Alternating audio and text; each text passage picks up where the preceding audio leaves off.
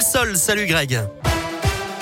Bonjour Eric, bonjour à tous. À la une, le Premier ministre dans la région aujourd'hui, Jean Castex, qui a terminé sa période d'isolement après avoir contracté le Covid, sera d'abord à Bourg-en-Bresse dans l'Ain pour clôturer les assises des départements. Le chef du gouvernement retrouvera ensuite le ministre de la Santé, Olivier Véran, à Lyon en début d'après-midi.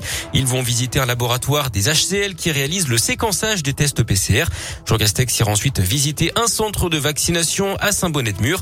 Il fera enfin escale à l'aéroport Lyon-Saint-Exupéry qui applique le renforcement des contrôles sanitaires.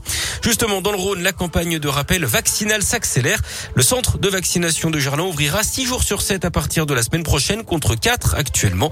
Objectif, vacciner 2000 personnes par jour. De nouveaux créneaux seront d'ailleurs bientôt disponibles. La fête des Lumières approche après le Merci Marie qui a illuminé l'esplanade de Fourvière avec également un feu d'artifice mercredi.